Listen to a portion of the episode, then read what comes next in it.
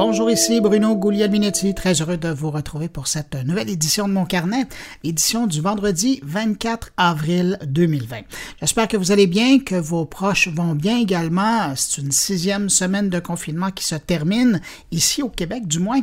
Alors, cette semaine, on a de bien belles choses pour vous. Au sommaire, on va aller faire un tour à Paris pour parler à Pierre-Philippe Cormeret, euh, mieux connu sous son acronyme de PPC, qui a fait cette semaine la 400e édition de son Bonjour PPC. Son rendez-vous matinal est devenu une référence en moins de deux ans dans le domaine de la vulgarisation technologique. Alors, je voulais absolument qu'on marque le coup.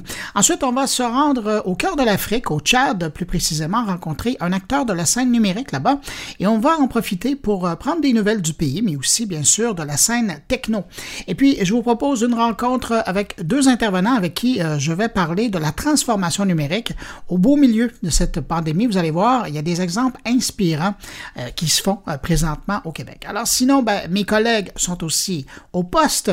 Jean-François Poulain va nous parler de Lego et de UX, vous allez voir. Thierry Weber nous présente une entrevue avec un banquier suisse qui s'adapte en temps de pandémie. Patrick White revient sur l'actualité des médias en ligne. Et puis, il y a Stéphane Ricoul qui s'intéresse à l'innovation ouverte en temps de pandémie. Mais juste avant de passer à tout ce beau monde-là et avant de revenir sur l'actualité de la semaine, je prends quand même un instant pour saluer cinq auditeurs de mon carnet. Cette semaine, salutations à Claude Carrier, Isabelle Charpentier, Benoît Landry-Verdon et Magali Blanchard. À vous cinq, merci pour votre écoute. Et puis merci à vous également dont je n'ai pas nommé le nom, Mickey m'écoutez en ce moment. Merci de m'accueillir entre vos deux oreilles cette semaine. À vous tous, je vous souhaite une bonne écoute.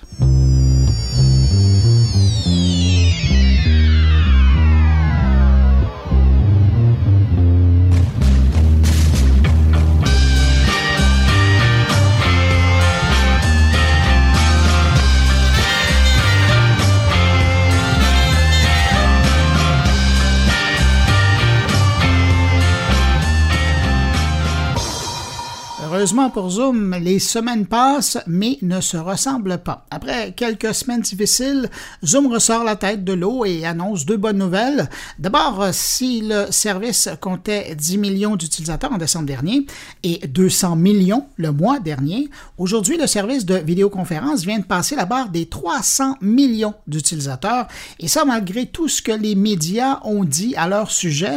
Faut croire que les gens aiment le service et c'est tant mieux pour eux. L'autre bonne nouvelle, c'est l'arrivée de la nouvelle version 5 de Zoom euh, qui devrait être disponible en ligne à compter du 27 avril. Cette version qu'on sent inspirée du plan de redressement de 90 jours de la compagnie arrive avec de nombreuses améliorations en matière de sécurité. La nouvelle version de Zoom inclut toute une nouvelle série d'améliorations qui répondent aux différents problèmes soulevés dans les dernières semaines. Le plus évident euh, au premier usage, ce sera probablement le réglage par défaut de la version 5 qui intègre maintenant automatiquement l'utilisation d'une salle d'attente virtuelle avant d'avoir accès à la vidéoconférence elle-même. Donc, ça veut dire que l'hôte devra manuellement accepter chaque participant et leur donner accès à sa vidéoconférence. La suite des nouveautés, ben, je vous en reparle après sa sortie, sa sortie qui est attendue pour le 27 avril.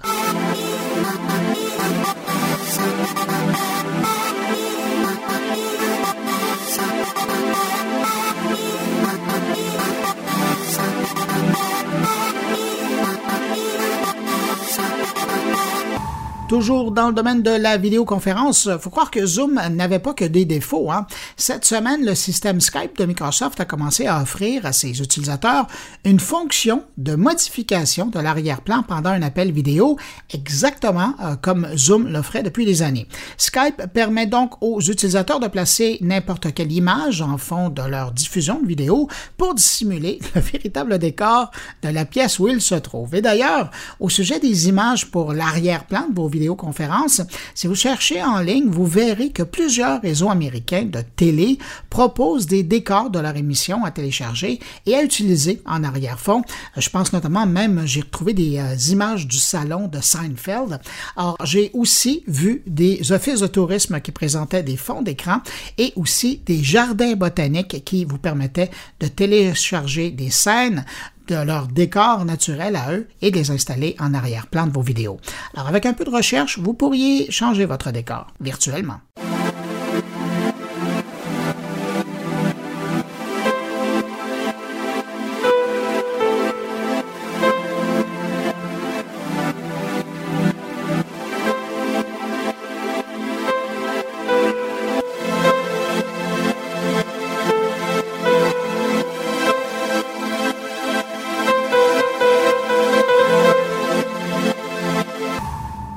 Parallèlement aux gros joueurs de la vidéoconférence dont je viens de parler, Zoom et Skype, il y a le service de messagerie WhatsApp de Facebook qui veut aller chercher sa part de marché dans le monde de la vidéoconférence. Alors, l'application teste présentement sa nouvelle version qui va faire sauter la limite de quatre participants et permettra bientôt à huit utilisateurs de pouvoir se voir dans un même appel. Le patron Mark Zuckerberg assure euh, les utilisateurs que tout sera mis en place pour que WhatsApp fonctionne parfaitement en pleine période d'affluence. Il faut dire que depuis le début du confinement mondial, la fréquentation du service a été multipliée par deux. Pour vous donner une idée, le trafic quotidien sur WhatsApp est maintenant supérieur à tous les jours à celui qu'il était au soir du Nouvel An. Il n'y a encore aucune date pour la sortie de la nouvelle version de WhatsApp avec huit participants, mais ça ne devrait pas traîner parce que la fonction est déjà disponible dans la version bêta qui est en test. Au passage, je vous rappelle que WhatsApp compte aujourd'hui plus de 2 milliards d'utilisateurs dans le monde.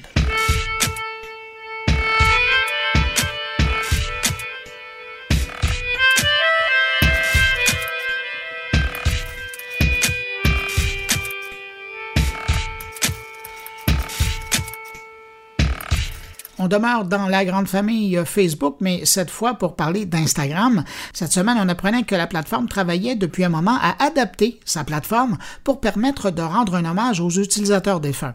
Disons que la pandémie de la COVID-19 a précipité un peu les choses. Bref, Instagram ajoute une fonctionnalité pour se souvenir des personnes décédées. Une petite étiquette se souvenir ou remembering en anglais peut maintenant se glisser sous le nom d'un utilisateur pour identifier les comptes des personnes décédées. Pour pouvoir ajouter cette étiquette, ben, la famille du défunt doit demander la mémorisation de son profil à Instagram et une fois que le compte euh, est transformé en compte commémoratif, alors là, rien ne bouge plus et donc personne ne peut modifier les publications ou les informations.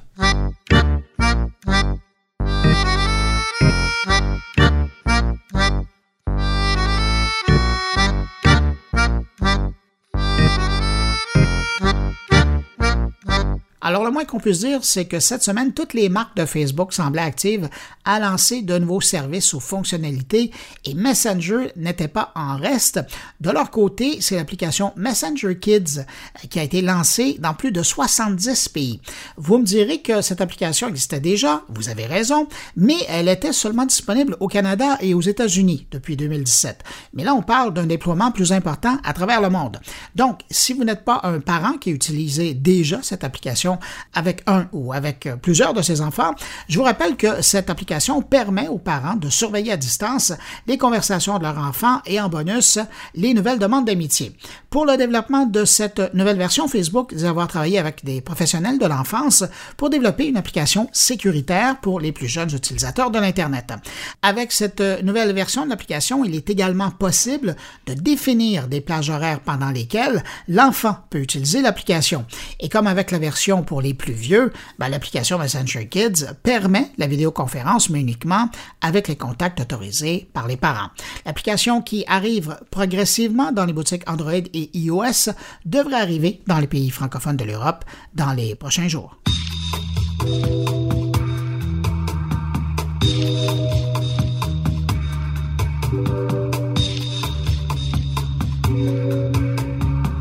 Une industrie qui tire bien son épingle du jeu pendant cette pandémie mondiale, c'est bien celle des jeux vidéo. Je vous en ai parlé par les semaines passées, mais je reviens sur le sujet parce que là, on a de nouveaux chiffres cette semaine. Selon le cabinet Superdata, une filiale de Nielsen, les dépenses en jeux vidéo ont atteint un record le mois dernier.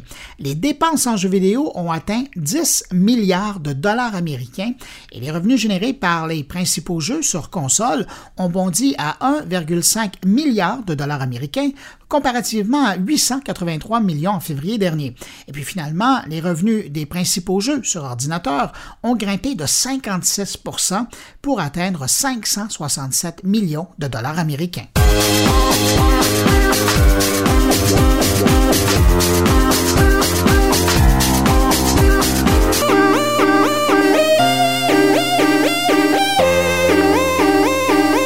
Fabricant d'enceintes aujourd'hui enceintes intelligentes, Sonos, lance son service de radio Sonos Radio. On parle ici d'un service de radio diffusé par Internet et uniquement disponible aux utilisateurs de ces enceintes. Le fabricant compte sur la publicité pour financer son nouveau service audio. Parallèlement, si la musique de cette chaîne et la musique qu'ils ont dans leur baladeur ou leur téléphone ne suffit pas, ben Sonos leur permet également d'écouter plus de 60 000 stations de radio par le biais de l'application TuneIn. Pour le moment, ce nouveau service audio de Sonos est disponible uniquement pour les utilisateurs des États-Unis, du Canada, du Royaume-Uni, de l'Irlande et de l'Australie.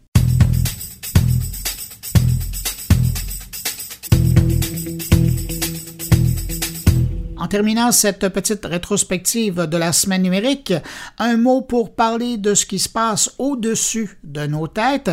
Il y a Starlink, la filiale Internet de SpaceX, euh, qui vient de déployer un septième groupe de 60 satellites dans l'espace cette semaine, ce qui fait un total pour le moment de 420 satellites Starlink opérationnels dans l'espace. Avec ces 420 satellites, Starlink devrait tenir parole et permettre, dans un premier temps, d'offrir une connexion Internet dans le nord du Canada et des États-Unis cette année et une couverture presque partout sur la planète d'ici 2021. Et si ma mémoire est bonne, les utilisateurs du service devraient avoir accès à des vitesses de 20 gigaoctets par seconde. Alors c'est quand même pas pire comme vitesse au beau milieu de la toundra canadienne quand on regarde un ours blanc passer. Il va falloir maintenant s'habituer à voir des Facebook Live des grands explorateurs en direct.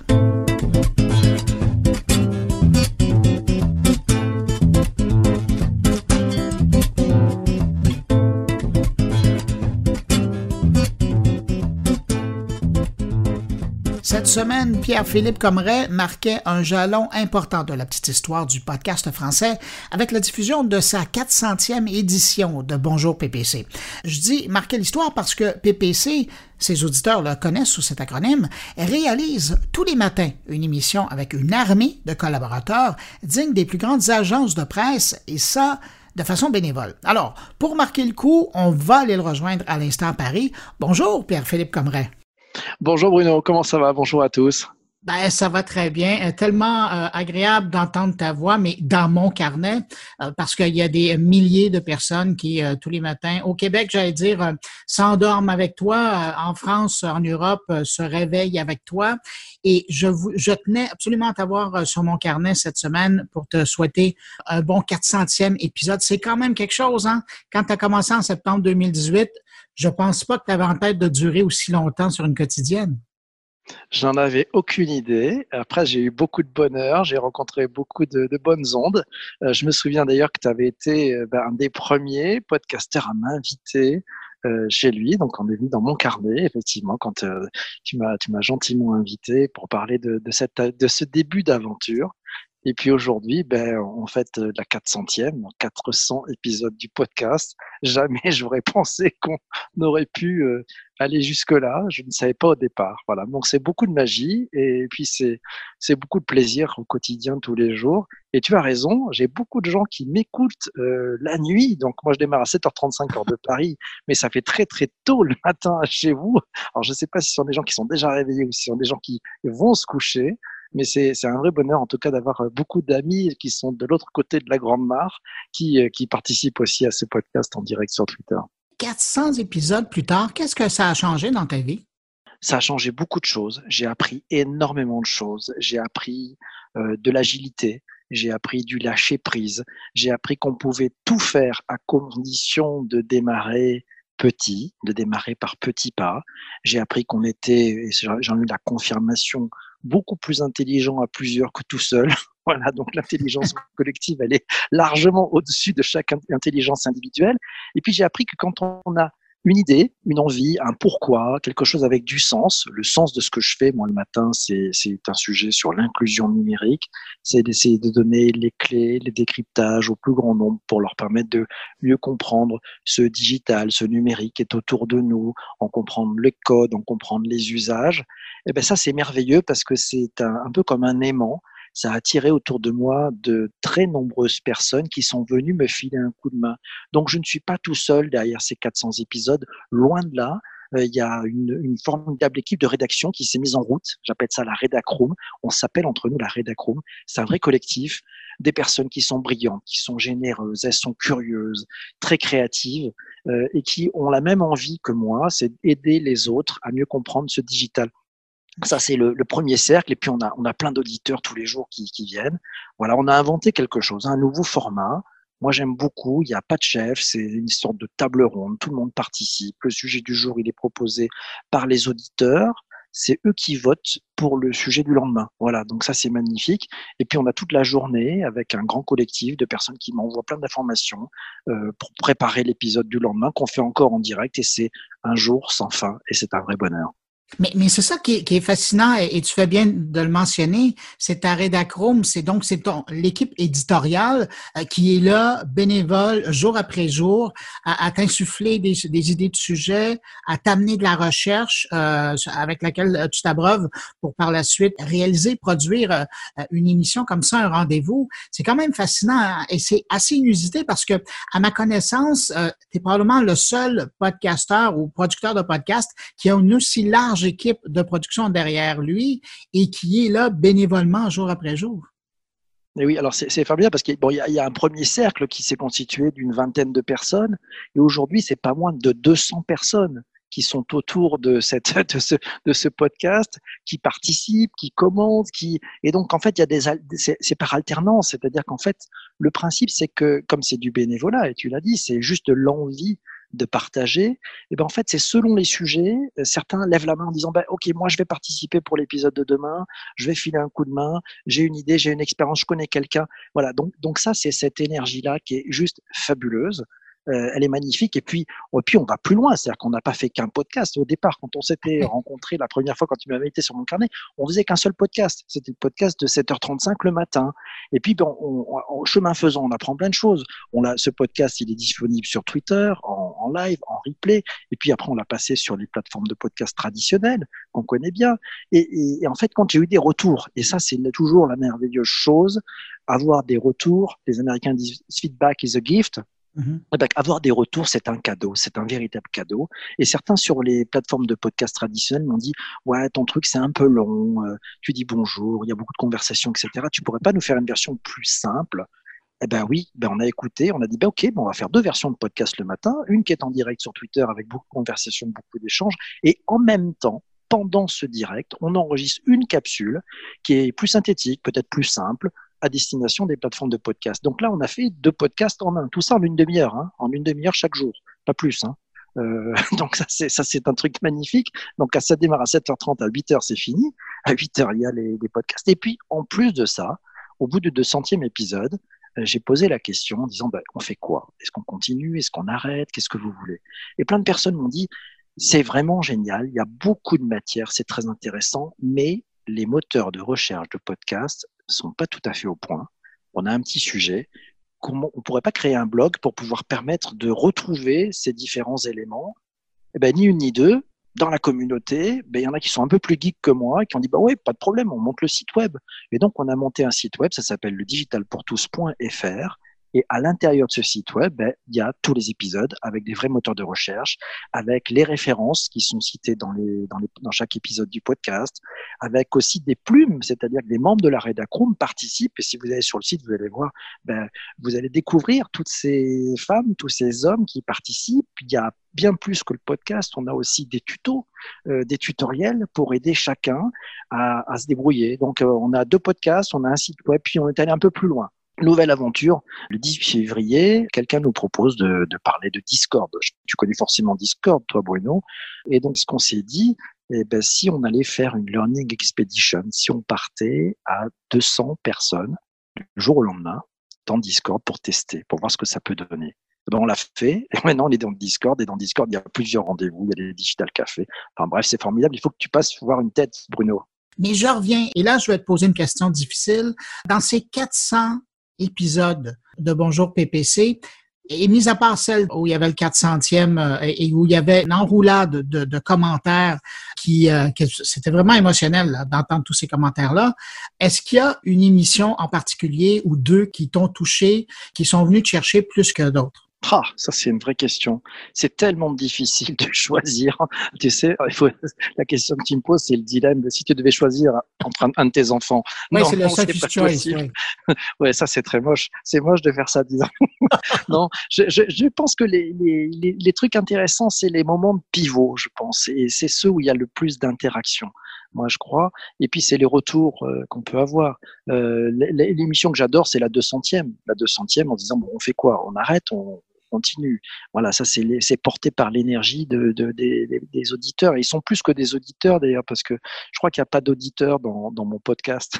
Le truc qui est génial, il n'y a que des participants. En fait, c'est ça qui est formidable. On a dépassé les 600 000 écoutes, alors quand même, on a quelques auditeurs. Mais, mais, mais le truc qui est intéressant, c'est donc la 200e, c'est un moment important. La 400e, bien sûr, beaucoup d'émotions. On a fait quelque chose de fantastique et, et j'ai demandé à, ceux qui souhaitaient s'y prêter au jeu de, de faire une petite phrase en audio, euh, parce que ça représentait quoi pour eux, tout ça. Et c'est Vraiment, écoutez-le. Si, tu pourras peut-être mettre le lien, écoutez-le. C'est, passionnant. C'est toutes ces belles voix. Euh, ceux qui participent viennent de toute la France, font tous les métiers. J'ai voulu vraiment une, une parité. Il y a autant d'hommes que de femmes. Il y a autant de, de personnes qui sont de, de la capitale à Paris que de, des régions, parce que Paris n'est qu'une région. Voilà. Donc ça, c'est merveilleux. Et c'est, pour moi, c'est tous ces moments de bonheur. Quand on a dit, allez, on part sur Discord. C'était le, le 18, euh, on fait un épisode sur Discord. Le 19, on était 200 sur Discord.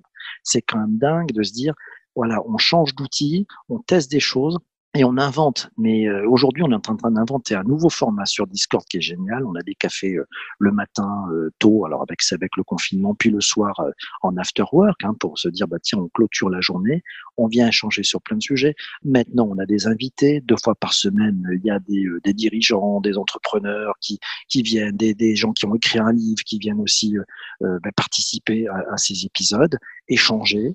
La conversation est totalement libre on n'enregistre pas. Ouais, j'ai décidé de pas enregistrer. C'est-à-dire que c'est un podcast qui est vraiment live dans, dans, Discord. La parole est totalement libre. Les gens savent qu'ils ne sont pas enregistrés, donc on peut se dire encore plus de choses. C'est juste magnifique. Euh, voilà, donc il y a des choses à réinventer. Euh, voilà, ben, tout ça, c'est des choses en plus. Et tout ça, c'est porté par la belle énergie de toutes les personnes qui, qui ont envie de participer. En terminant, euh, Pierre-Philippe, pour l'évangéliste de l'Internet, on n'utilise plus tellement ce terme-là, mais je trouve que ça te va tellement bien, qui est là depuis euh, presque les tout débuts de l'Internet. Je, je me demande, qu'est-ce que toi, comme en guillemets vieux professionnel de l'Internet, qu'est-ce que ça t'a permis de prouver ou de démontrer cette expérience-là qui se poursuit toujours? Moi, moi, je crois que ce qui a permis, c'est on peut démarrer tout petit, et on peut être en agilité, c'est-à-dire qu'en fait, il ne faut pas démarrer les projets en ayant des, envie de créer des cathédrales. Non, non, il faut démarrer. Alors, ça va bien pour un évangéliste, hein, mais euh, c'est démarrons un, projet de façon très simple. Il faut se jeter à l'eau, dire OK, j'accepte de ne pas être parfait. Il peut y avoir des moments où c'est c'est pas bon. Il y a des épisodes qui sont manque d'autres. Il y a des problèmes de technique et machin. C'est pas le problème. C'est le sens, c'est l'énergie qui va bien. Ça m'a aussi appris à mieux gérer mon temps. Et oui, parce que moi, j'ai, j'ai, pas que ça dans la vie. Non, c'est ça. Et donc, en fait, je, je, suis, je suis obligé de bien gérer mon temps. Ça m'a permis, par exemple, de revisiter toute ma façon de faire ma veille. Euh, c'est-à-dire qu'avant j'étais, avant j'étais un peu comme euh, on l'est un petit peu tous, c'est-à-dire que on, on, regarde un petit peu tout ce qui se passe sur l'internet euh, en permanence. Donc on fait euh, une demi-heure, une heure de veille peut-être par jour. Et, et, et là, la nouveauté, ben, c'est que je, ma veille, elle a changé. Euh, je ne fais qu'une seule veille par jour, c'est celle du sujet du lendemain. Voilà, c'est que ça. Mais comme je le fais tous les jours, ça veut dire que tous les mois, il y a 20 sujets que je connais beaucoup mieux que si j'avais euh, passé mon temps à regarder de ci, de là, à picorer. Voilà. Donc, en plus, moi, moi, j'écoute mon carnet, donc ça me permet euh, d'avoir une bonne synthèse de ce qui s'est passé. Donc, euh, c'est un moyen rapide de faire sa veille et c'est efficace et ça a beaucoup de sens. Dans un petit clin d'œil à l'ami Jean-François Poulain, d'ailleurs, s'il passe dans, dans, le coin pour ton épisode de, d'aujourd'hui. Euh, mais voilà, donc en fait, ça, ça permet de tout revisiter. Et ça, je pense que c'est ma grande leçon. Euh, et puis ma grande leçon, c'est de me rendre compte que moi aussi, je suis électroniste. Moi aussi, il y a des sujets que je ne maîtrise pas en technologie ou en digital. Et la grande force, c'est de se dire qu'autour de nous, on a toujours quelqu'un qui peut nous expliquer. Et ça, c'est, je pense, c'est beaucoup de, lâcher prise et d'humilité, et finalement de se rendre compte, bah, on ne sait pas grand-chose, euh, mais si on le fait à plusieurs, on peut peut-être euh, bah, s'en sortir et mieux comprendre. Pierre-Philippe Comeret, animateur de Bonjour PPC, oh, et j'allais dire euh, grand évangéliste en tête de Digital pour tous. Merci beaucoup euh, pour euh, avoir pris du temps pour nous parler. Encore une fois, ben, félicitations pour euh, les 400 épisodes qui sont derrière l'équipe. Quand je parle de l'équipe, je pense à toi évidemment, mais aussi à ta rédacrome. Et puis, ben, je te donne rendez-vous lundi prochain pour la prochaine édition. Merci à toi, Bruno, et, et continue aussi mon carnet. Et vraiment, vraiment, c'est fabuleux ce que tu fais avec toute ton équipe aussi. Et encore une fois, merci de ton invitation et à très vite et à très bientôt. Puis tu es le bienvenu pour des épisodes sur le digital pour tous aussi. À bientôt, salut. Salut.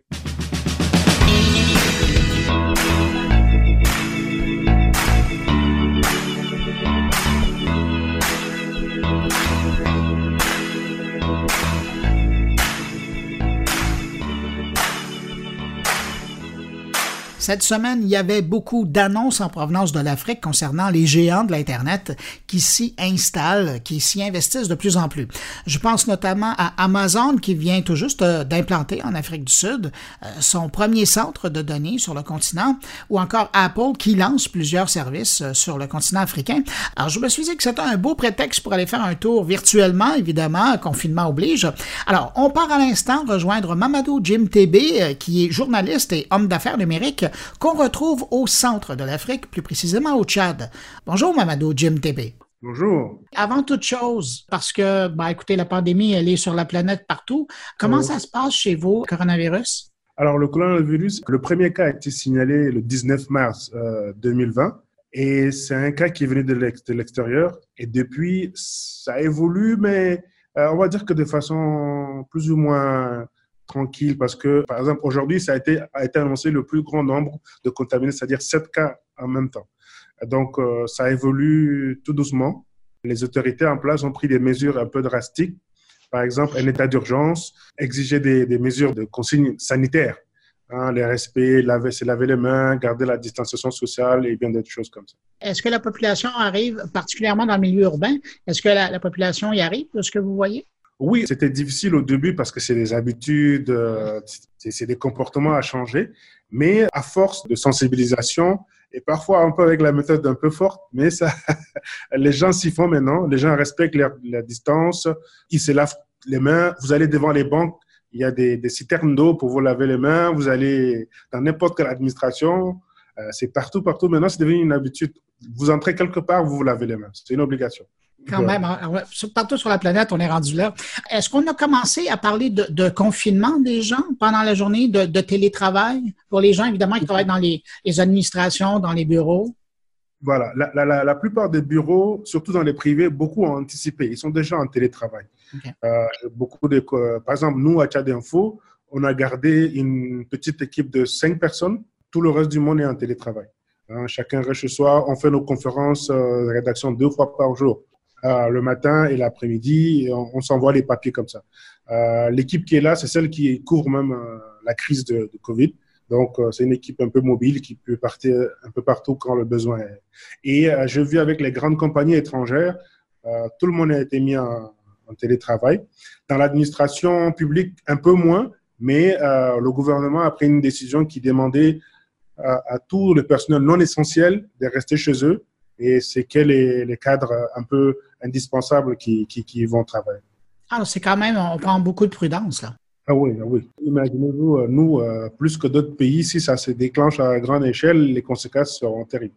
Ouais, ben, il va manquer d'équipement pour euh, sauver les gens qui iraient dans des cas plus difficiles. À l'heure actuelle, parce que comme bien des gens qui nous écoutent, j'ai aucune idée à quoi ressemble l'infrastructure technologique au niveau de l'Internet, de la téléphonie mobile? Comment est desservi le pays? Alors, l'ensemble du pays est couvert avec, euh, disons, une connexion Internet qui est plus ou moins correcte. ici, on, parle, on a la 4G, mais ce n'est pas tout le pays qui est couvert. Il y a une couverture qui tourne autour de peut-être 60-70%. Et euh, en capitale, c'est bon. Dans toutes les grandes villes, plus ou moins, il y a la 4G. Donc, essentiellement, aujourd'hui, euh, l'outil, par exemple, numérique et principalement Internet, sert à communiquer, à sensibiliser, à véhiculer des messages et autres. Alors, ce réseau-là, présentement, euh, maintenant qu'il commence à y avoir du télétravail, est-ce qu'il tient bien la route? C'était un peu aléatoire au début, mais là, moi, je pense que ça va parce que j'ai vu passer une sorte de communiqué du gouvernement via le régulateur qui demandait à, à tous les opérateurs de téléphonie d'augmenter leur bande passante, de, de, de, renforcer leurs équipements et leurs services parce que aujourd'hui, ça devient euh, un outil de nécessité vitale. Et quand on parle de télétravail, euh, dans la capitale particulièrement, est-ce que les gens ont des ordinateurs ou ils travaillent à partir de leur téléphone intelligent? Alors, euh, les gens travaillent avec des ordinateurs pour les entreprises euh, mieux équipées que les autres. Mais je vais vous dire que le télétravail, ici, ça se résume au téléphone. les gens travaillent beaucoup avec les téléphones. Et je vais vous donner des anecdotes. Même, par exemple, le marché est fermé. OK?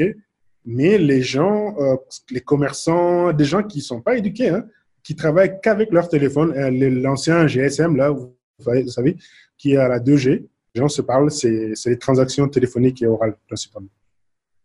Il y avait aussi, euh, j'avais remarqué, en tout cas, je l'avais remarqué du côté de la Côte d'Ivoire et des pays limitrophes de la Corne, où le paiement aussi par SMS, par, par téléphone, c'était avancé. Est-ce que c'est le cas chez vous? Est-ce que les gens utilisent le paiement numérique? Absolument, absolument. C'est le cas ici. De toutes les façons, euh, le taux de bancarisation est très bas ici.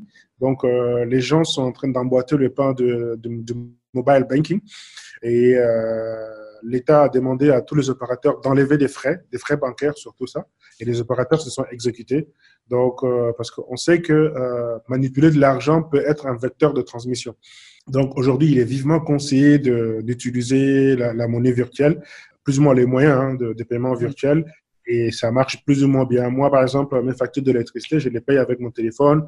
Je recharge euh, mon téléphone, euh, mon abonnement de câble et tout ça, c'est par, le téléphone. Alors, ça va vraiment aider à, faire monter la courbe d'adoption euh, du paiement numérique?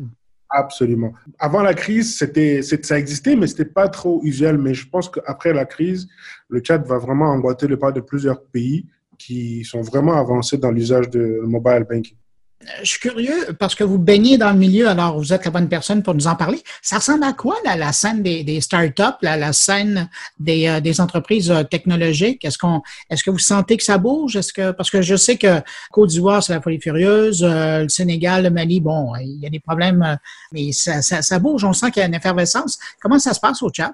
Alors, le Tchad, ils, ils, essaient de se calquer sur ce qui se fait ailleurs. Vous savez, c'est un effet domino là. Euh, ça marche euh, en Côte d'Ivoire, ça touche le Niger Tchad et ça suit. La tendance est vraiment à, à une émulation de, de, de, de l'innovation, de la créativité autour du numérique.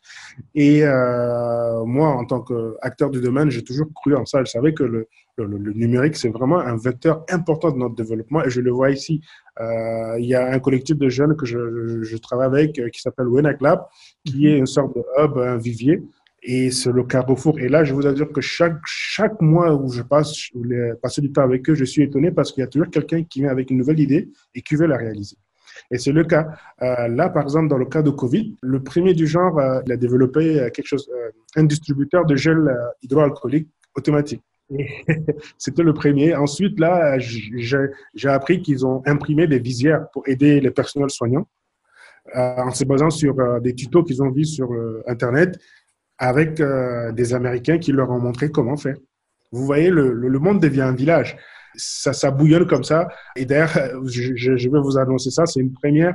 Euh, la semaine prochaine va être lancé ce qu'on appelle avec euh, un groupe d'amis qui s'appelle 235 Challenge. On va lancer un challenge, une sorte de hackathon pour pousser les jeunes à innover pour trouver la solution au Covid.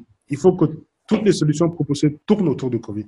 Puis de l'autre côté, euh, c'est intéressant de voir comment il y a l'effervescence dans le domaine. De l'autre côté, est-ce que vous sentez que les gros joueurs, je pense au Microsoft, au Google, au Facebook, est-ce que vous sentez un intérêt de vous appuyer là-dedans ou ils sont encore un peu à regarder et euh, ils ne s'investissent pas tellement? Google et les Microsoft et Apple, non. Mais Facebook, qui est déjà un, pied en Afrique, oui, s'intéresse à nous. Euh, par exemple, euh, on aide Facebook, euh, qui d'ailleurs, lui, nous aide pour dans la, communication, la sensibilisation du plus grand nombre, dans les fake news, tout ce qui est autour de Covid. ils ont mis un programme et dont le chat fait partie. D'ailleurs, c'était lundi que Facebook a rendu public un communiqué dans lequel il expliquait qu'il allait aider les pays africains à mieux communiquer, à surveiller la communication autour de Covid. Voilà, mais euh, c'est plus ou moins de, en tout cas, des gros joueurs, c'est le seul qui est sur le terrain. Je, je lui dire que Google avait un programme similaire, mais je n'ai rien vu passer.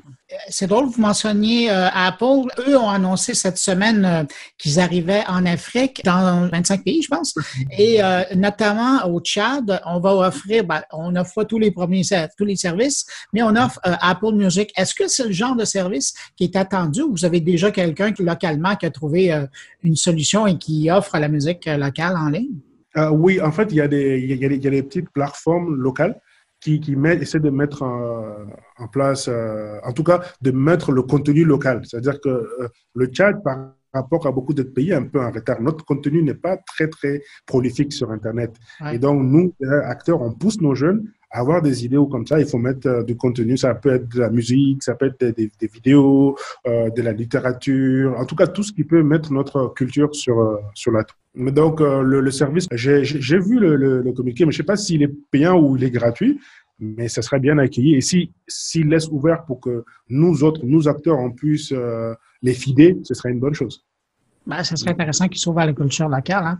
Euh, Mamadou euh, Jim Tadé, merci infiniment d'avoir pris le temps de nous parler comme ça de, votre coin euh, de la planète.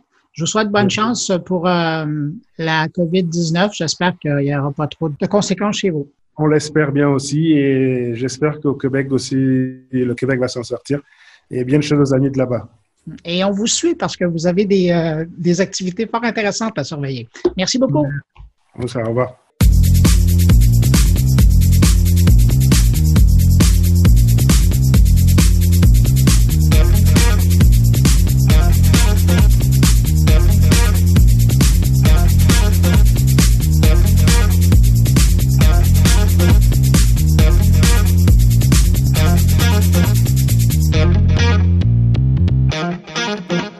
Suisse, cette semaine, Thierry Weber nous présente une entrevue avec un banquier suisse qui sait s'adapter en temps de pandémie.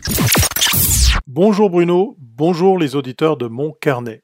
Une fois n'est pas coutume, je vous propose un extrait d'un entretien issu d'un live que je fais tous les jours avec euh, Victoria Marchand. Cette fois-ci, on rencontre et on accueille Yann de Schepper. Il est aux commandes du marketing de la célèbre banque en ligne Swissquote, une banque 2.0. Première question posée à Yann de Schepper, comment cela se passe pour une banque en ligne telle que Swissquote? Durant une telle crise On était un pur player, ça nous a donné des avantages, euh, certes, par rapport aux autres banques, euh, d'autres players, mais c'était une période très très intense euh, qui nous a beaucoup demandé de, de tout le monde. Donc, euh, on est un peu navigué à vue comme, euh, comme toutes les autres. Donc, on a pris des mesures euh, rapidement. Les premières mesures, c'était de protéger nos employés de ce virus, des infections. Donc, ça, c'était le plus important. Donc, on a rapidement mis en place des plans de home office. On a splitté les teams parce qu'il y a certains teams comme les traders. C'est difficile de les faire travailler depuis la maison. Donc, on les a splittés en deux euh, pour qu'il n'y ait pas de risque que tout le team, en fait, il soit plus opérationnel. Euh, donc, euh, on a mis en place euh, des mesures de, de protection pour ceux qui sont qui sont restés ici à Gland. Mais la, la bonne nouvelle, c'est que en fait, la grande majorité, je dirais 80%, ils travaillent depuis la maison. Ça se passe bien. Donc ça, c'est bien. On a fait aussi une sondage, donc on essaye de garder un contact euh, régulier avec, avec les, employés. Donc on fait des, des, sondages réguliers pour demander comment, comment ils vont. Et c'est montrer que oui, la grande majorité, ils sont motivés, ils sont contents avec leur environnement de travail, tout ce qu'on a mis à disposition. Donc euh, je dirais pour, euh, pour cela, c'est une expérience positive, très intense, mais on peut être content qu'on a réussi jusqu'à maintenant tenir le cap surtout d'assurer le service pour nos clients, de toujours être opérationnel. Donc la, la plateforme de trading, elle a connu aucune interruption. Et ça, c'est pas gagné parce que le volume qui était tradé était vraiment énorme. Donc on avait vu des pics qu'on n'a jamais vus. Donc euh, pourquoi on a vu ça? Parce qu'il y avait grand mouvement sur les marchés, il y avait un crash. Et quand il y a un crash, tout le monde veut vendre en même temps ou vendre ou acheter en même temps. Et donc c'est très difficile à gérer euh, pour l'équipe IT, mais on, a, tenu le choc. Et, pour cela, on est très fiers et content. Est-ce que vous avez craint après ce crack euh, et la sidération quand même qui a, qui a qui, est, survenue au moment où, quand même où les gens sont confinés, on voyait pays après pays qui se confinaient, euh, que dans cette sidération, euh, plus personne n'achète plus rien et que finalement le marché boursier s'arrête? Heureusement, le marché boursier s'est pas arrêté, donc il y avait toujours un peu de discussion. Est-ce qu'il faut arrêter la bourse? Parce que les fluctuations de prix sont devenues tellement grandes que qu'il y avait ces, ces, cette discussion-là. Heureusement, les, les, marchés ont continué. Je pense que c'est important que les marchés puissent puissent continuer, même si le, le, les courses euh, sont, sont pas, pas stables. Je pense que ça, ça fait partie de l'économie du marché. Euh, si on investit en bourse, des fois ça monte. Il y a d'autres moment que ça descend, ce qu'on sait que sur le long terme, c'est, euh, c'est un bon investissement. Ce que beaucoup de nos clients, ils ont compris, c'est que quand les cours baissent, comme il a baissé maintenant, c'est une opportunité. Ce qu'on a vu, c'est que en fait, euh, on était submergé, mais vraiment littéralement submergé des demandes d'ouverture de compte euh, parce que les gens ils voulaient rentrer sur le marché, profiter des prix qui ont qui ont baissé pour, pour avoir une plus-value et, de, spéculer sur une remontée de, des cours en bourse. Donc ça, c'était très difficile à gérer parce que pour le customer care, donc toutes les personnes qui traitent euh, ces dossiers, euh, qui travaillent depuis la maison, euh, ils ont fait des heures supplémentaires, ils sont venus le samedi, on a dû organiser. Donc même moi de mon équipe, j'ai demandé les gens de les aider euh, pour faire face euh, à ce, cet afflux de nouveaux clients pour qu'ils puissent ouvrir leur compte. Normalement, un compte s'est ouvert euh, dans une deux journées, mais là,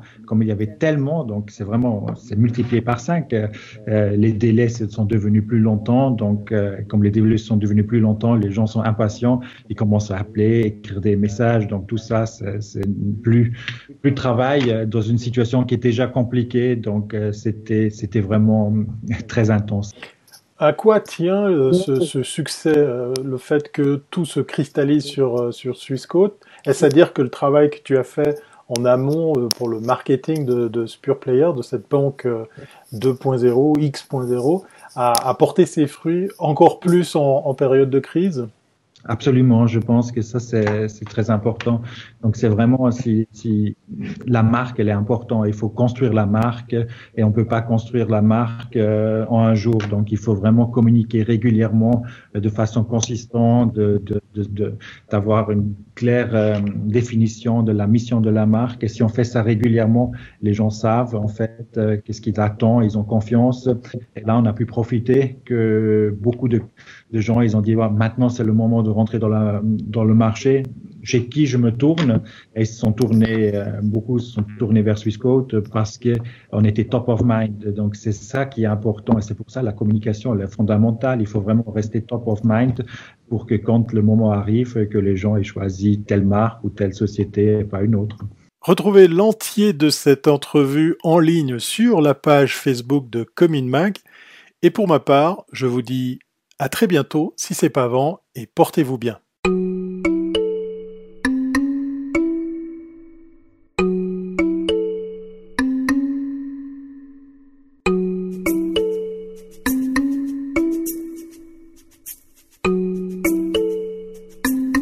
autour de Patrick White et cette semaine, Patrick revient sur quelques annonces qui ont été faites par les médias en ligne. Ça bouge beaucoup dans, les, dans le domaine des médias numériques cette semaine. à plusieurs grosses annonces faites par euh, Facebook en particulier qui a décidé d'investir massivement dans le marché indien. Euh, Facebook qui a investi près de 6 milliards de dollars cette semaine dans une plateforme qui s'appelle Geo. Alors Geo euh, est une filiale d'une très grande compagnie indienne qui s'appelle Reliance Geo Platforms. Euh, qui a 370 millions d'abonnés et qui est lié au service de télécommunications et de cellulaire dans le pays. La, compagnie euh, mère s'appelle Reliance. évidemment, le marché indien, c'est 1,4 milliard d'habitants et Geo euh, vaut déjà 66 milliards de dollars. Donc, Facebook qui veut euh, faire, euh, qui a fait un investissement dans cette firme-là pour euh, des collaborations, du commerce électronique, pour faire croître l'économie numérique de l'Inde. Donc, on voit vraiment que ce marché-là, qui est très, très important, les téléphones cellulaires qui, évidemment, euh, sont en forte progression dans ce marché qui est relativement mature. Beaucoup de concurrence avec WhatsApp euh, en particulier, Facebook qui rejoint à peu près un tiers de milliard d'abonnés dans le pays. Donc, ça nous donne une idée là, de l'importance de l'Inde pour, euh, pour Facebook. évidemment, ça demeure important. Euh, si on regarde dans les autres nouvelles de la semaine, dans les milieux technologiques, bien évidemment, il y a NBC Universal qui a une division qui s'appelle Fandago qui a acheté le service de streaming vidéo, donc la vidéo en continu de Walmart, un service qui s'appelle Voodoo.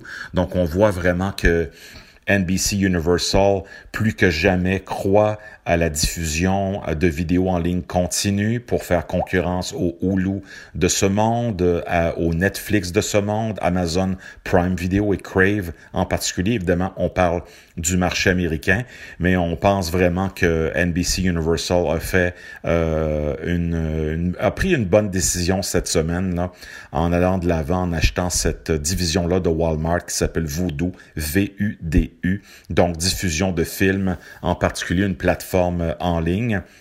Et Fandago euh, est spécialisé dans la vente de billets pour les cinémas. Alors c'est sûr qu'avec la COVID-19 en ce moment, le gros virage des studios et des chaînes de télévision comme NBC Universal, c'est d'aller de plus en plus vers euh, la vidéo sur demande et la diffusion en direct de contenu vidéo, ce qu'on appelle le streaming en anglais.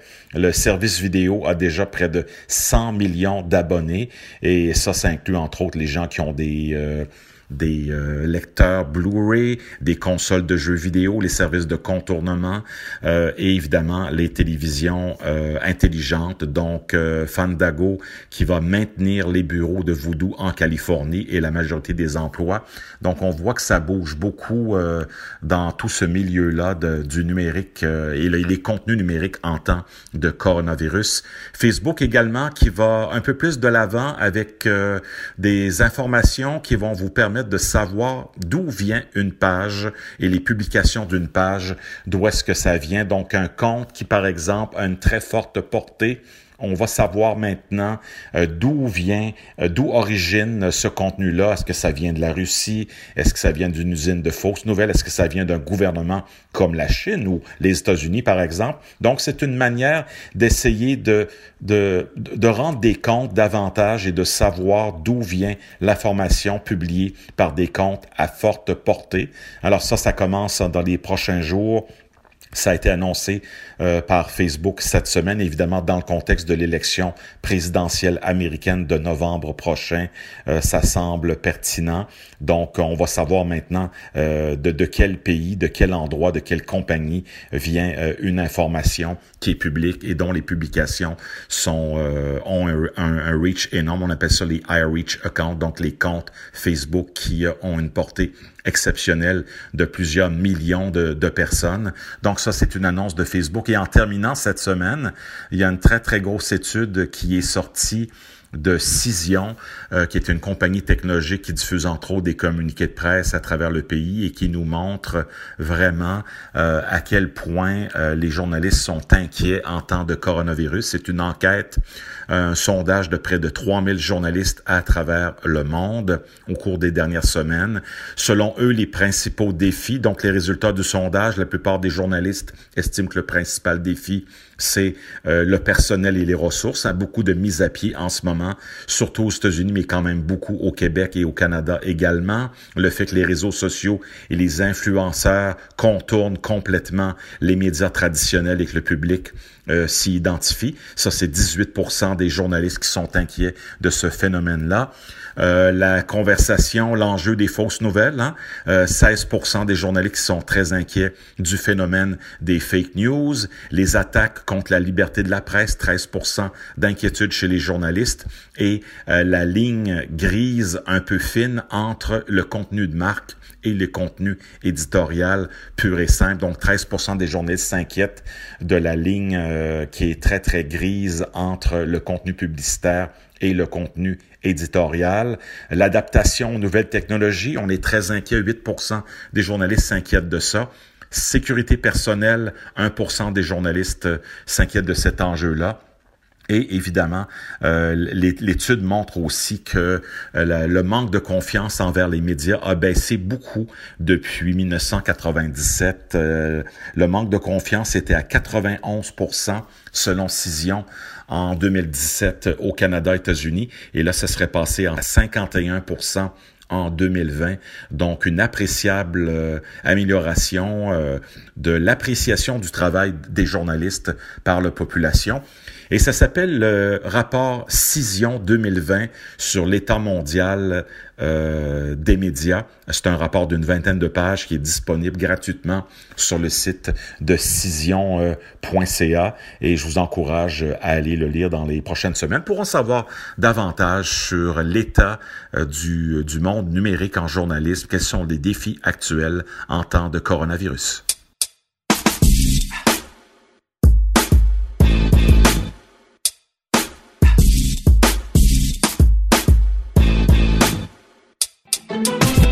Alors là, cette semaine, Stéphane Ricoul nous gâte parce qu'il s'intéresse à l'innovation ouverte en temps de pandémie.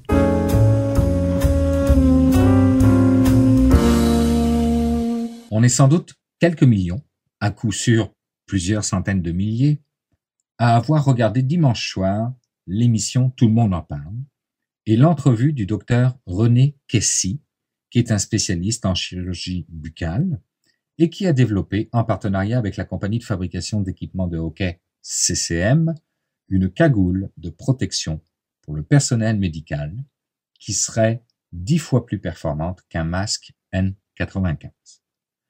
Ce qui a retenu mon attention, c'était pas tant le fait qu'une collaboration inusitée avait eu lieu entre le secteur médical et le secteur du sport, mais surtout le fait que les plans et procédés de fabrication de cette cagoule ont été rendus accessibles et surtout libres de droit, donc en open source. Et cela m'a rappelé un article publié par Gilles Babinet dans Le Monde, je crois, mais je suis pas sûr, qui disait que ce temps de pandémie avait créé une dynamique d'innovation ouverte et qu'il espérait que cela devienne demain l'une des formes d'action de la France. Je me suis donc replongé dans ce court article pour tenter de comprendre si ce genre de collaboration docteur spécialiste slash fabricant d'équipements de hockey, le tout en open source, pouvait être une base de compréhension de ce que serait le nouveau normal, le new normal, d'une économie post-pandémie en devenir. Gilles Babinet parle de deux dynamiques qui sont en train de changer la nature de notre société. La première dynamique porte sur l'usage d'Internet qui modifie en profondeur nos façons d'interagir et qui devrait, avec le temps, encourager les usages inclusifs et résilients. La deuxième dynamique qu'il évoque est celle de l'engagement social, de cette mobilisation que l'on se découvre en tant que société durant la pandémie ces milliers de projets ou d'initiatives qui répondent à des besoins pour les plus fragiles ou pour ceux qui sont au front. Et ces initiatives, lorsque portées par la technologie, par l'innovation, peuvent avoir une puissance décuplée, une faculté d'accélération sans équivalent grâce à la collaboration multiple et au principe de l'innovation ouverte. Cette puissance trouve même en France écho auprès du gouvernement, qui s'est doté d'une petite cellule afin de coordonner l'ensemble des initiatives pour pouvoir les mutualiser. L'article conclut sur une note d'espoir, celui que cette fraternité innovante perdure de façon post-pandémique, qu'elle devienne demain l'une des formes d'action des nations, que, et je le cite, recherche et développement, action sociale, éducation, définition des politiques publiques, soit plus largement menée en coordination avec une société civile qui dispose désormais d'une capacité d'action inégalée grâce au numérique. Fin de la citation. Alors, ce nouveau normal post-pandémie pourrait-il voir l'innovation ouverte comme un moyen de façonner une société inclusive et solidaire? Je vous pose la question.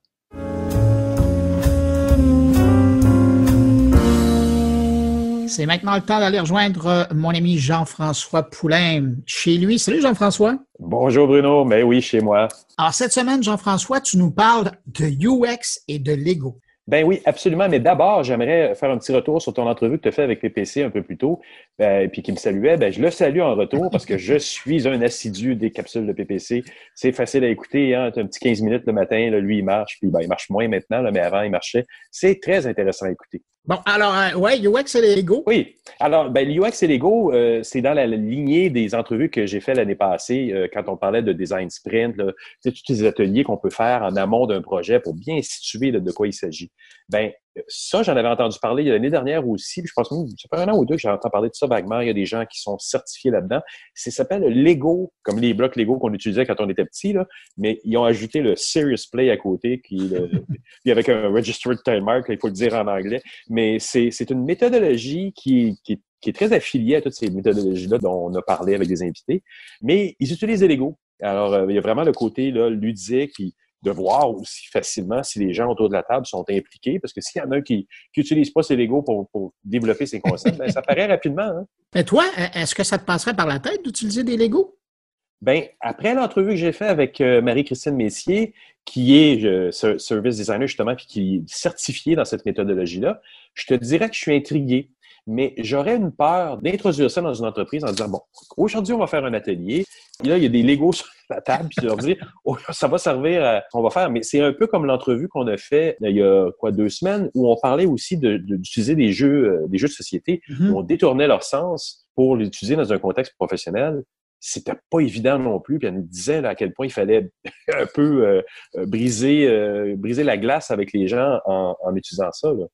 Jean-François, on va écouter ton entrevue immédiatement maintenant que tu nous as titillé avec le sujet. Et puis, je te remercie pour cette entrevue, puis on se retrouve la semaine prochaine. À la semaine prochaine. Merci, Bruno. À la base, je suis designer UX. J'ai fait ça pendant un peu plus de 15 ans. J'en fais encore un petit peu, mais j'ai bifurqué un petit peu vers le design thinking, design sprint et euh, lorsque j'ai eu mes formations dans le fond euh, il y a 3 4 ans sur le design design thinking pardon, j'ai découvert également euh, Lego Serious Play. En fait, euh, je me suis retrouvée à être designer UX, puis je me retrouvais souvent à, animer des ateliers parce que euh, j'aime ça quand c'est structuré puis qu'on arrive à un résultat à la fin d'un meeting. Et euh, en faisant des recherches puis en, explorant davantage tout ce qui était qui entourait le design thinking, ben, je suis tombée aussi sur euh, quelques articles à propos de Lego Serious Play. Et étant aussi une, euh, une amoureuse du Lego quand j'étais jeune, ben, ça m'a beaucoup intriguée.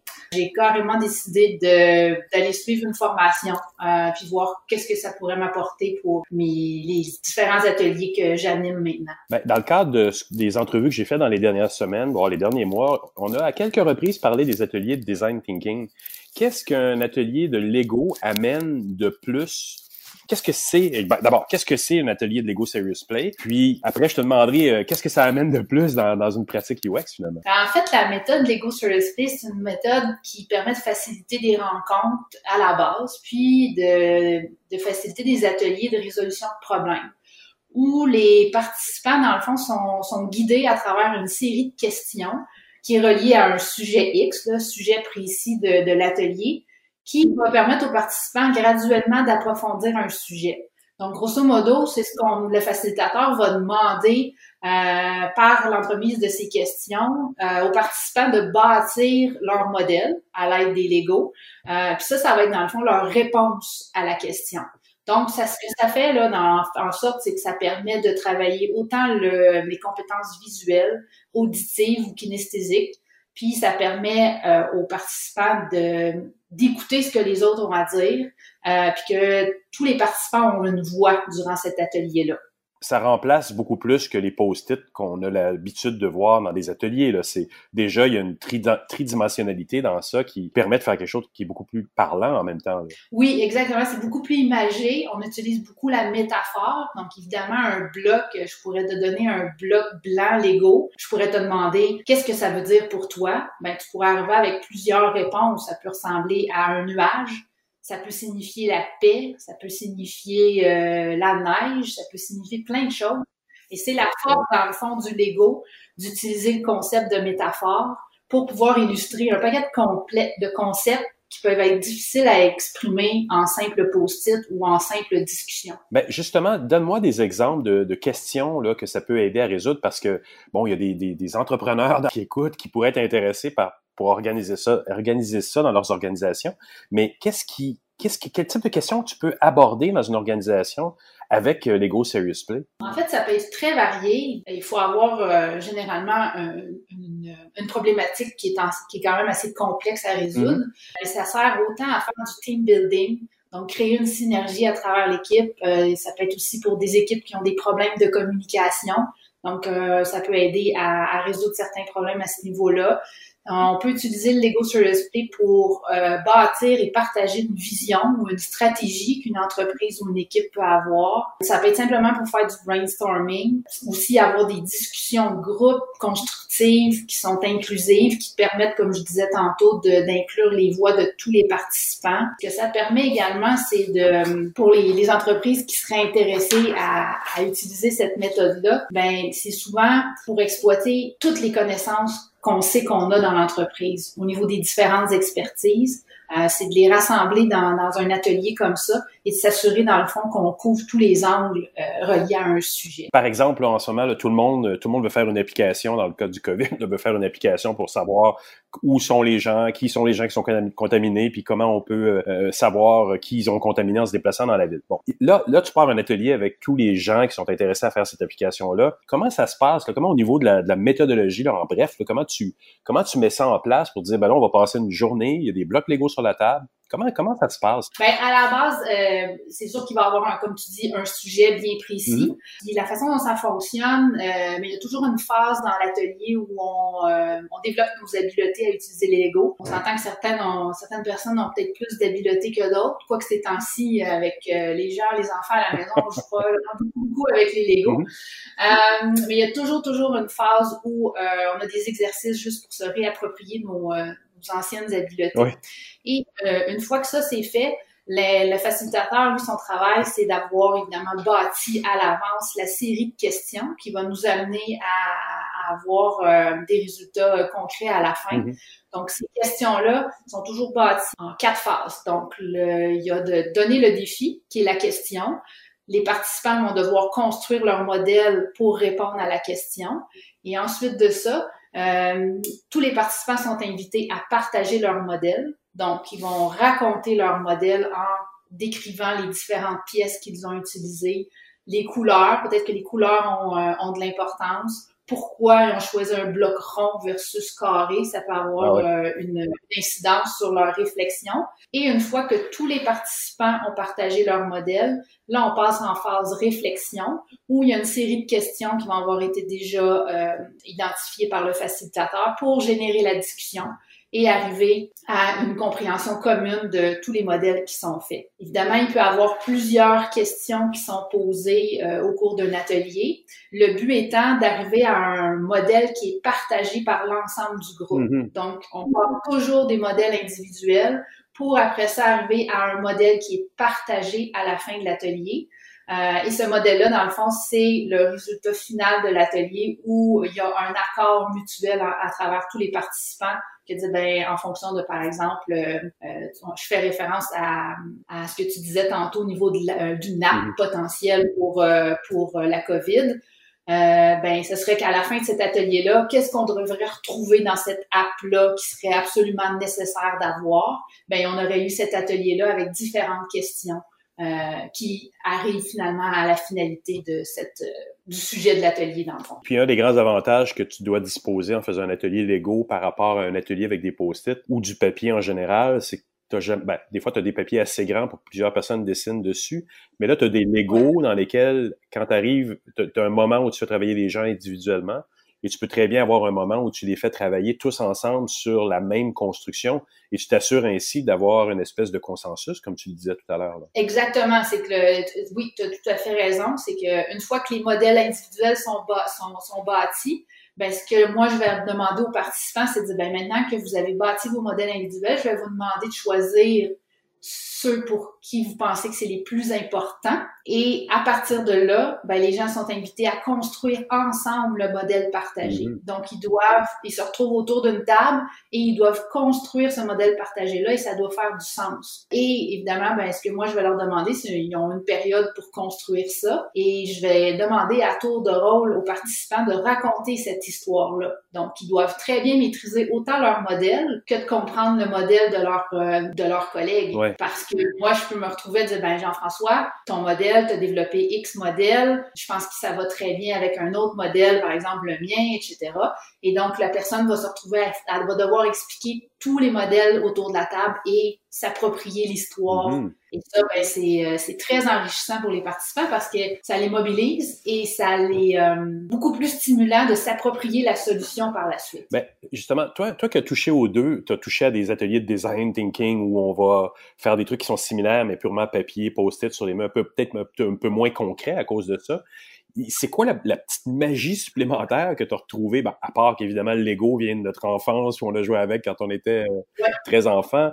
Euh, là, il y, a, quelque chose qui se dégage qui est plus magique dans un atelier Lego qui fait que, je sais pas, il y a quelque chose de, supplémentaire par rapport à un atelier de design thinking standard qui, se crée à, travers ça? Ce qui est intéressant avec les Lego, c'est que le fait que tu construises avec tes mains, ça fait en sorte qu'il y a, euh, selon les, les, les, euh, les études, que 80% de ton cerveau qui va être activé. Ah Juste par le fait que tu construis avec tes mains. Donc, un, il y a un certain niveau d'engagement et de, de stimulation qui, qui embarque.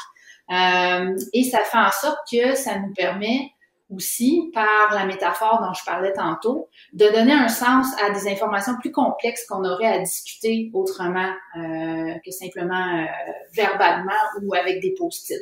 Donc, ça, rend beaucoup plus concret en utilisant des modèles 3D euh, la discussion. Et ce qui fait en sorte que c'est particulièrement intéressant avec le, le Lego Serious Play, c'est que tout le monde construit. Intéressant le, ce genre d'atelier-là, c'est, comparativement à des ateliers euh, traditionnels où tu as peut-être 20 de, du groupe qui participe, puis d'autres sont en train de penser à leur épicerie ou à ce qu'ils vont faire en fin de semaine. La façon dont les ateliers sont construits, c'est que tu n'as pas le choix de participer parce que je te pose une question, tu dois bâtir. C'est assez évident, si je vois que quelqu'un ne bâtit pas, euh, je vais intervenir rapidement. Donc, ça fait en sorte qu'il y a 100% d'engagement.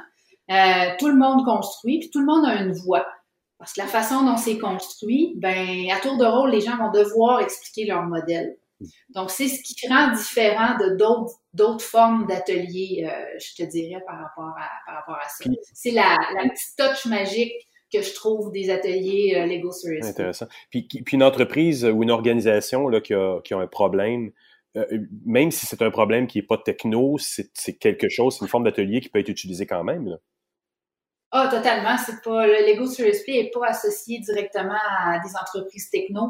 Ça s'adresse à tout type d'entreprise qui, euh, dans le fond, qui souhaitent euh, libérer le plein potentiel de leurs employés, puis d'encourager euh, la participation, s'assurer que on va aller chercher les différentes expertises, les différentes voix.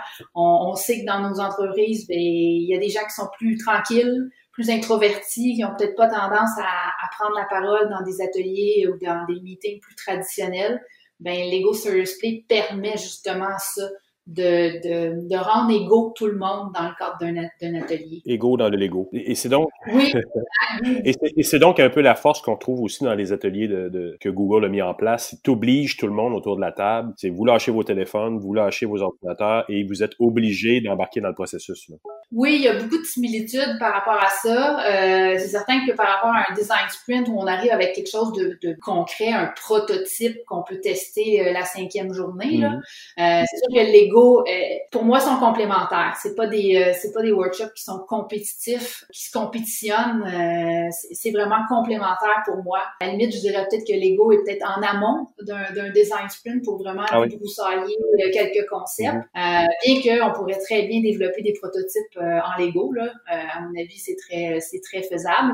Mais pour moi, c'est très complémentaire ces deux, euh, ces deux méthodes-là. Puis comme tutrice, formatrice, pardon, que tu, as une plus-value à donner des ateliers Lego, c'est pas à la portée tout le monde. Demain, quelqu'un peut pas dire, mais ben, moi, je fais des, je suis facilitateur design sprint je me lance en Lego. Là. Je pense qu'il y, a une certification, il y a une formation qui vient avec ça. Oui, effectivement, il y a effectivement une certification. Évidemment, on peut lire beaucoup là-dessus, mais euh, je, recommande à toute personne qui est intéressée à, se lancer là-dedans d'aller vraiment suivre une formation parce qu'il y a quand même toute une, il y a une stratégie, il y a une, il y a une façon de monter les ateliers qui est euh, très efficace, très pertinente à maîtriser. Euh, si on veut vraiment avoir les résultats concrets qu'un atelier Lego sur Speed devrait donner. Mm-hmm. Autrement, on part un peu dans le dans l'abstrait, puis euh, s'improviser facilitateur Lego sur Play, c'est pas nécessairement la, la meilleure façon de de, de s'y prendre pour donner tout le crédit que Lego Serious Play peut, peut, avoir. Puis ça doit venir avec des kits Lego customisés pour faire des ateliers aussi. J'imagine que tu t'improvises pas puis aller acheter chez Toys R Us euh, toute une série de blocs Lego, ça doit pas être tout à fait la même chose non plus. Euh, non, effectivement, faire des ateliers avec un set de Lego Star Wars, c'est peut-être pas la meilleure façon de oh! procéder. Oh! mais... quoi, que ça, quoi que ça se fait, mais bon, c'est pas, pas ce qui est recommandé. On, utilise davantage des Lego qui sont plus génériques. Mm-hmm. Euh, mais oui, il y a effectivement des, euh, des sets de Lego qui existent spécifiquement pour ça. Je suis assez bien équipée, je te dirais. Je fais des jaloux. Là, présentement, je te dirais que c'est mes neveux et nièces qui l'ont pour s'amuser durant la tempête COVID. Mais oui, ça prend effectivement des, euh, des un set bien précis de, de Lego pour animer ces ateliers-là. Intéressant. Et, et si quelqu'un veut faire affaire avec toi pour faire des ateliers? Un, c'est de me contacter. La meilleure façon, c'est de me contacter via LinkedIn. Et euh, le but après ça, c'est d'avoir une discussion, prendre les besoins, bien comprendre euh, l'enjeu. Et à partir de là, ben moi, je vais construire avec avec cette personne-là euh, l'atelier pour m'assurer que ça répond réellement aux besoins. Euh, fait qu'il y a quand même une bonne phase de préparation en amont. Euh, s'assurer de poser les bonnes questions, euh, s'assurer d'avoir des bonnes questions de réflexion et s'assurer aussi d'avoir les bonnes personnes autour de la table au niveau de l'atelier. Fait qu'il y a ce, cette partie de préparation là et après ça, ben c'est d'avoir le bon le bon emplacement. Euh, pour la salle, ça prend quand même une salle euh, qui où ça respire bien, euh, parce qu'on a, on a besoin quand même euh, assez d'espace. Puis après ça, ben, c'est juste d'aller s'amuser sérieusement. Si le client paye suffisamment, est-ce que les employés peuvent partir avec les blocs Lego à la fin? Dans certains cas, oui, tout dépendant de l'ampleur, ah euh, on peut s'arranger. Dans certains cas, euh, il y a des, des mini-kits qui peuvent s'acheter pour, pour utiliser ça. On n'est pas obligé d'avoir la méga kit, là. Il y a moyen de faire des mini-ateliers avec un un, nombre plus restreint de, de C'est une question qui se voulait un peu une blague, mais apparemment, c'est possible, donc c'est intéressant. C'est possible. Ça dépend du niveau de profondeur où on va aller dans les ateliers, je te dis. Parfait. Marie-Christine, j'aimerais te remercier beaucoup pour cette entrevue. Ça me fait très plaisir, Jean-François. Merci beaucoup.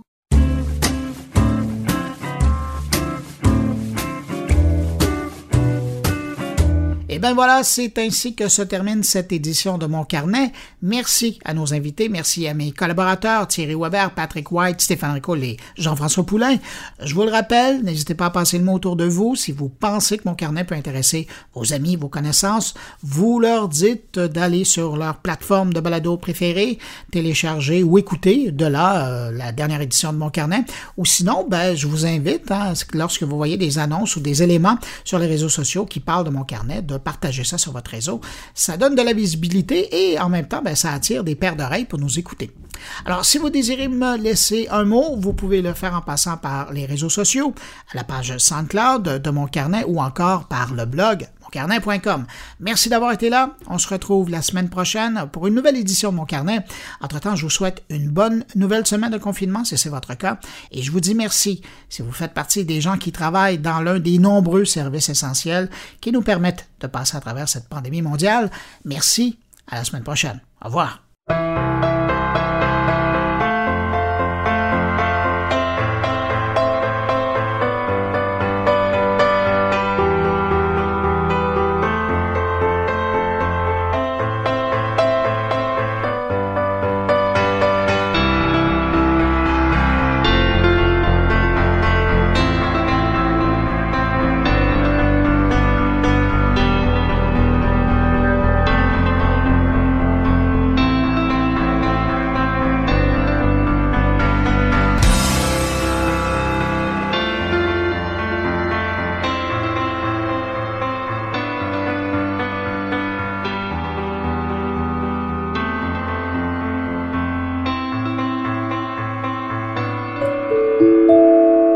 Production goulielminetti.com